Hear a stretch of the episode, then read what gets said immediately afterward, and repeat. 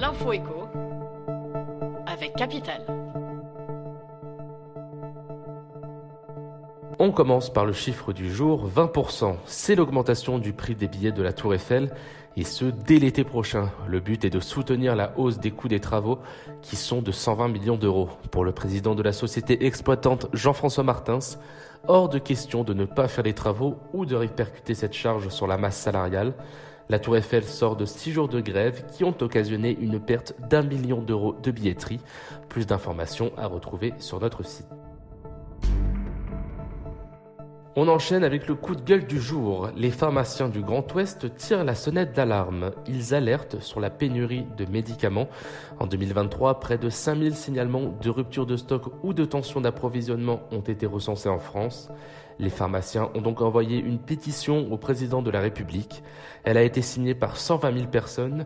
Ils plaident notamment pour une relance de la production de médicaments en France. On poursuit avec l'info insolite du jour. Du recyclage d'urine, du lait de chamel, de la confiture de pommes de terre ou encore du champagne dans du chocolat, ce sont certains des produits que l'on peut trouver en ce moment même au Salon de l'Agriculture. Le salon fête cette année son 60e anniversaire et comme tous les ans, au milieu des vaches et des produits traditionnels, se cachent des produits plus insolites comme du miel à la framboise. Capital s'est rendu au salon pour vous faire découvrir toutes ces saveurs. Et enfin, on termine avec la citation du jour. Ni l'URSS, ni le Far West. C'est ce qu'a affirmé Gabriel Attal dimanche soir à propos de la politique agricole du gouvernement. Le Premier ministre a fait une visite surprise au Salon de l'agriculture. Il a redit sa confiance dans la politique agricole commune et le commerce international.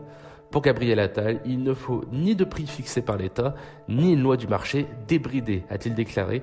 On vous fait le récit de cette visite express sur notre site. C'était l'info écho avec Capital.